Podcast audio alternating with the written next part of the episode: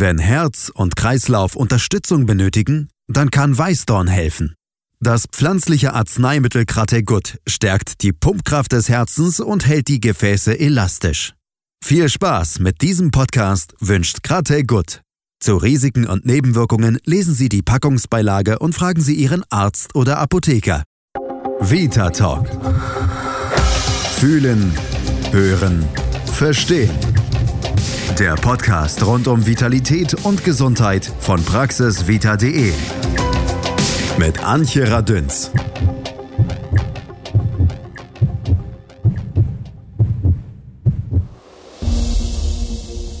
Erkrankungen des Herz-Kreislauf-Systems zählen zu den häufigsten Krankheiten und sind in Deutschland die Todesursache Nummer eins. Dank sämtlicher Arztserien, vom Bergdoktor bis Grey's Anatomy, sind wir nicht nur mit den Begrifflichkeiten, wie zum Beispiel Herzinsuffizienz, koronare Herzerkrankung, Vorhofflimmern, Brady und Tachykardie bis hin zum Herzinfarkt vertraut.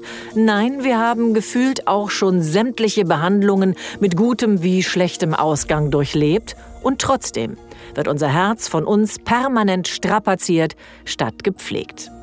Die Folgen hat auch Klaus Kelle aus Mönchengladbach vor drei Jahren dramatisch durchleiden müssen. Samstagmorgens hatte ich einen Herzinfarkt. Äh, meine äh, Frau hat sofort äh, mitbekommen, dass irgendwas nicht in Ordnung ist. Und weil der Notarzt bei der Feuerwache nur einen Kilometer entfernt ist, waren nach drei Minuten zwei Notärzte da. Wow. Und fünf Minuten später die Feuerwehr, die mich dann mittels Drehleiter oben aus dem Haus gehoben hat. Es muss also für die Nachbarn ein Riesenevent gewesen sein. Ich selber habe dann erst realisiert, was passiert passiert ist, als ich irgendwann aufwachte, offensichtlich in einem Krankenhaus und dann eine äh, Schwester, die vorbeikam und angesprochen habe und gesagt, was, was mache ich hier? Und die mhm. hat mir dann erzählt, dass ich dreimal wiederbelebt worden bin und dass es haarscharf gewesen ist. Dramatische Ereignisse. Du sprichst äh, vom Event für die Nachbarn, für deine Frau mit Sicherheit eine absolute Katastrophe. Weißt du en Detail eigentlich, was genau der Grund war, warum du diesen Herzinfarkt erlitten hast? Ich hatte ähm, in dem Jahr 2005 schon äh, Druck in der Brust und äh, bin zum Arzt und äh, mir sind dann äh, in zwei Durchgängen zweimal zwei Stents eingesetzt worden, um den Blutfluss in den Venen wieder ans Laufen zu bekommen. Nach meinem Herzinfarkt haben mir die Ärzte dann gesagt, dass alle vier äh, wieder zugewachsen sind und dass das eben der akute Auslöser ähm, gewesen ist ich kann mich noch gut erinnern. Also mein Herzinfarkt war Ende Januar 2016. Ich war im November 2015 mit einem meiner Söhne beim Fußball im, im, äh, beim Verein meines Vertrauens. Und äh, wir mussten so etwa 600 Meter gehen bis zum Stadion. Ich musste zweimal stehen bleiben, weil oh, wow. ich Druck auf der Brust habe. Ja? Ich habe hab ihm dann gesagt, ich sag, du, können wir mal kurz stehen bleiben? Und dann klopft man auf die Brust und dann geht man rein und trinkt Bier und äh, äh, guckt Fußball. Heute würde ich äh, mich umdrehen und sofort äh, Taxi rufen zum nächsten Krankenhaus. Aber damals hatte ich das dann darüber hinaus offensichtlich nicht gestört und du hast es ignoriert und hast gesagt, na, es wird schon gut gehen, oder was war die Ja, genau. Ich habe ich hab habe gedacht, ich müsste mal wieder zum Arzt äh, und dann bin ich ins Stadion. Mhm. Und dann endete das in deinem Herzinfarkt. Hast du dein Leben danach komplett geändert? Also ich erzähle immer, wenn, wenn, wenn ich äh, früher sonntagsabends Tatort geschaut habe, dann waren drei Hefeweizen kein Problem. Und jetzt trinke ich mal was zum Essen, ein Glas Wein oder so. Aber es ist deutlich, ich habe 20 Kilo abgenommen, elf wow. im Schlaf damals. Ja, also äh, ich, ich äh, mache deutlich mehr Sport. Da, ich bin jetzt nicht äh, äh, der Veganer, der, der jetzt äh, jeden Tag läuft und Yoga macht und so.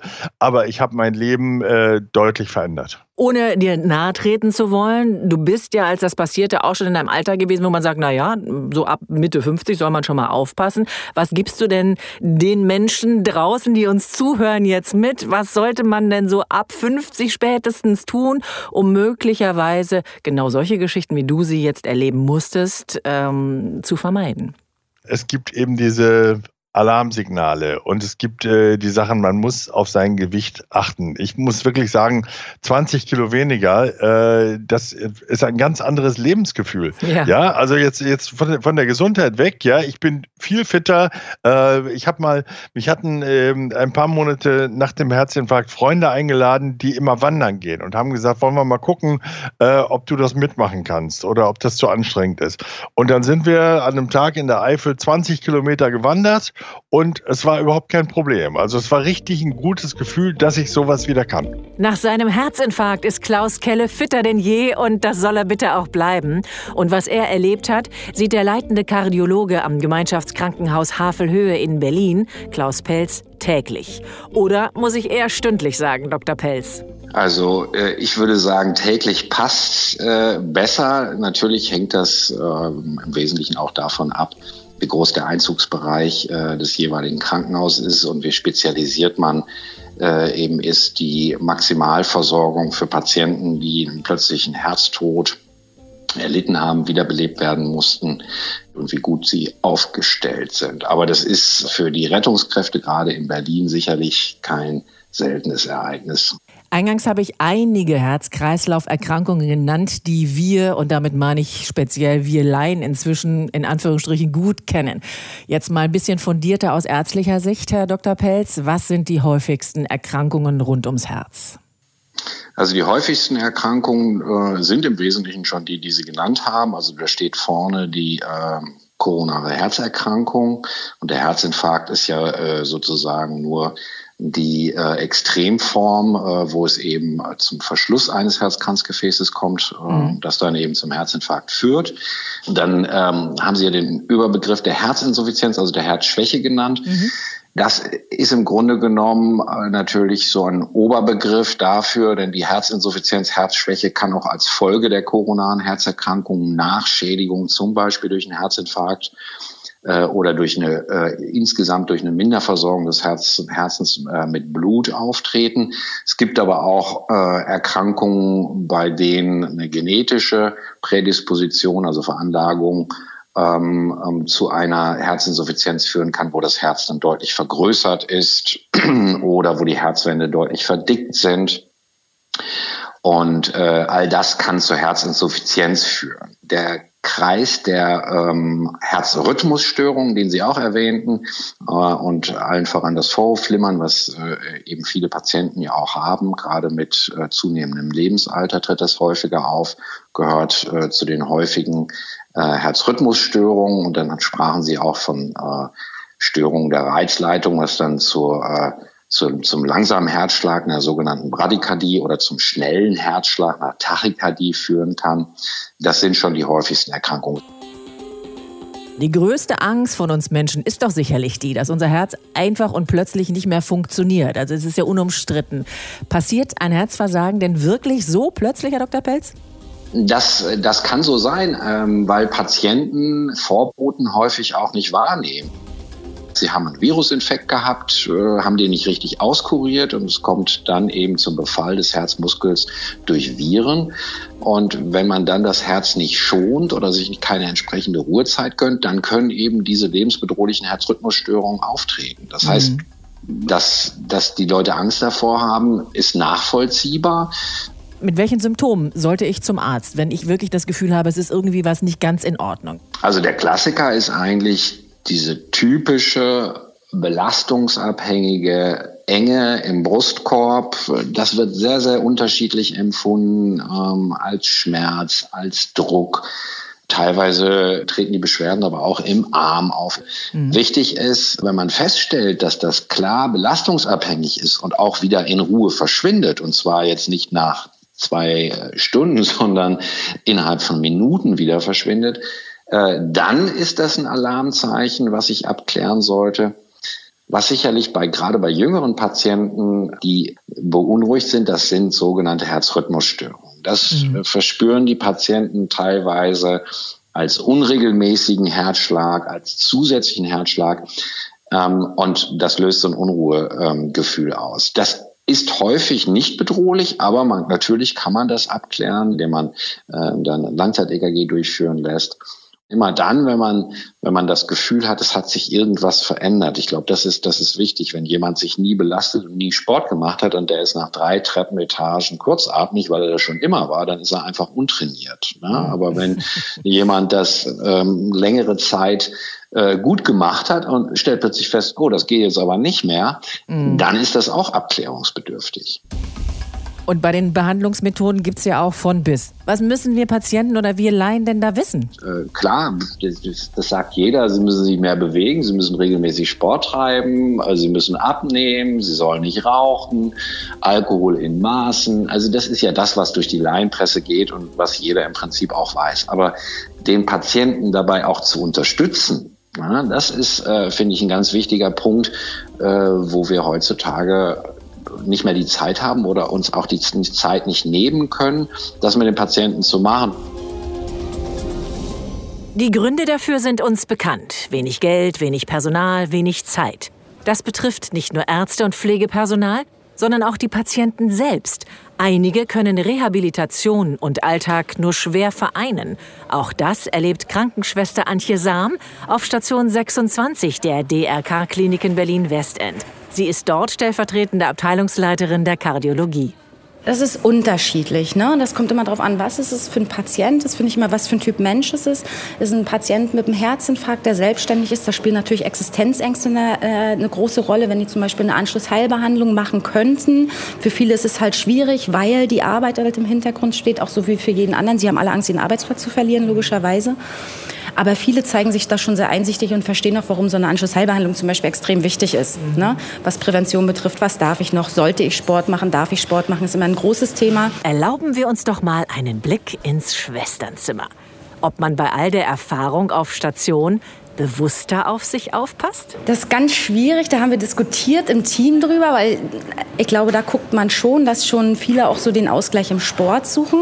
Aber das macht auch nicht jeder Kollege. Was ein großes Problem in der Pflege ist, ist das Rauchen.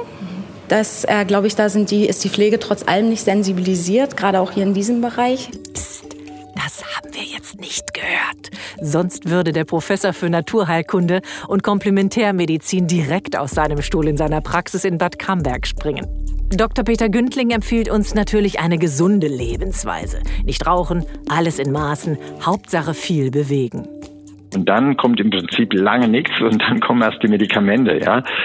Also ein Mittel, was wirklich sehr bewährt ist, was wissenschaftlich untersucht wurde, sowohl präklinisch als auch klinisch, das heißt sowohl an Patienten als auch im Labor, zum Beispiel Weißdorn wo sich gezeigt hat, dass äh, schwächere Herzen, also ein Altersherz zum Beispiel oder auch ein, ein geschädigtes Herz tatsächlich gestärkt wird.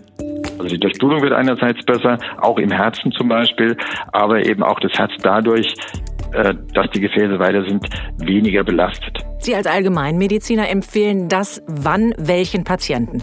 Wenn jetzt jemand kommt mit einem etwas geschwächten Herzen, mit zum Beispiel ja, wenn, wenn sie Luftnot bekommen, wenn sie sich belasten, also beispielsweise eine Treppe oder einen Berg hochgehen als älterer Mensch und sagen, oh, ich muss jetzt mal stehen bleiben und erst mal schnaufen, ja, so dass das erstmal das Herz äh, das momentan nicht mehr schafft, dann wäre für mich tatsächlich an erster Stelle natürlich neben Diagnostik, die dann laufen muss, Belastungs-EKG, Ultraschall, all diese Dinge, die gemacht werden sollen.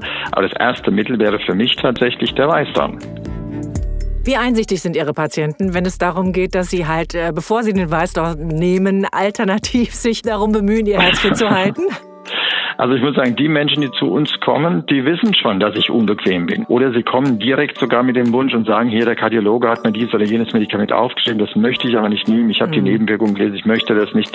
Gibt es denn nicht eine andere, andere Möglichkeit? Und dann sage ich ja schon, natürlich, Sie haben 20 Kilo zu viel, sehen wir mal zu, dass wir das Gewicht ein bisschen runterkriegen. Mhm. Was machen Sie an Sport? Gibt es sich da was zu tun? Gehen Sie als Arzt mit gutem Beispiel voran? Kann ich mir definitiv, als Patient definitiv. an Ihnen eine Scheibe abschneiden? Definitiv. Also ich, äh, schätze mal, dass ich einen Body Mass Index von 22 habe. Wow. Ähm, äh, gehe die Woche zwischen 50 und 60 Kilometern laufen und äh, ich versuche mich auch entsprechend gesund zu ernähren. Also ich tue das schon. Boah, ich bin nur schon vom Zuhören ganz außer Puste, aber auch ein ganzes Stück schlauer. Hand aufs Herz. So ein bisschen Disziplin ist schon gar nicht so schlecht. Danke an all unsere Herzexperten und natürlich Klaus Kelle, der uns von seinem Herzinfarkt vor drei Jahren erzählte. Haben Sie auch eine persönliche Gesundheitsgeschichte?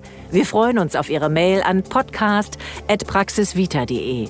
Noch einmal podcast.praxisvita.de. Wir hören uns nächsten Mittwoch wieder beim Vita Talk. Ich bin Antje Radünz. Passen Sie gut auf sich auf. Vita Talk. Fühlen, hören, verstehen. Der Podcast rund um Vitalität und Gesundheit von praxisvita.de. Ihr habt Fragen oder kennt vielleicht einen interessanten Krankheitsfall? Dann mailt uns an podcast.praxisvita.de. Sie wünschen sich jetzt bestimmt Unterstützung für Herz und Kreislauf. Krate Gut stärkt Herz und Kreislauf für ein aktives Leben. Zu Risiken und Nebenwirkungen lesen Sie die Packungsbeilage und fragen Sie Ihren Arzt oder Apotheker. Schatz, ich bin neu verliebt. Was? Drüben. Das ist er. Aber das ist ein Auto. Ja, eben. Mit ihm habe ich alles richtig gemacht. Wunschauto einfach kaufen, verkaufen oder leasen. Bei Autoscout24. Alles richtig gemacht.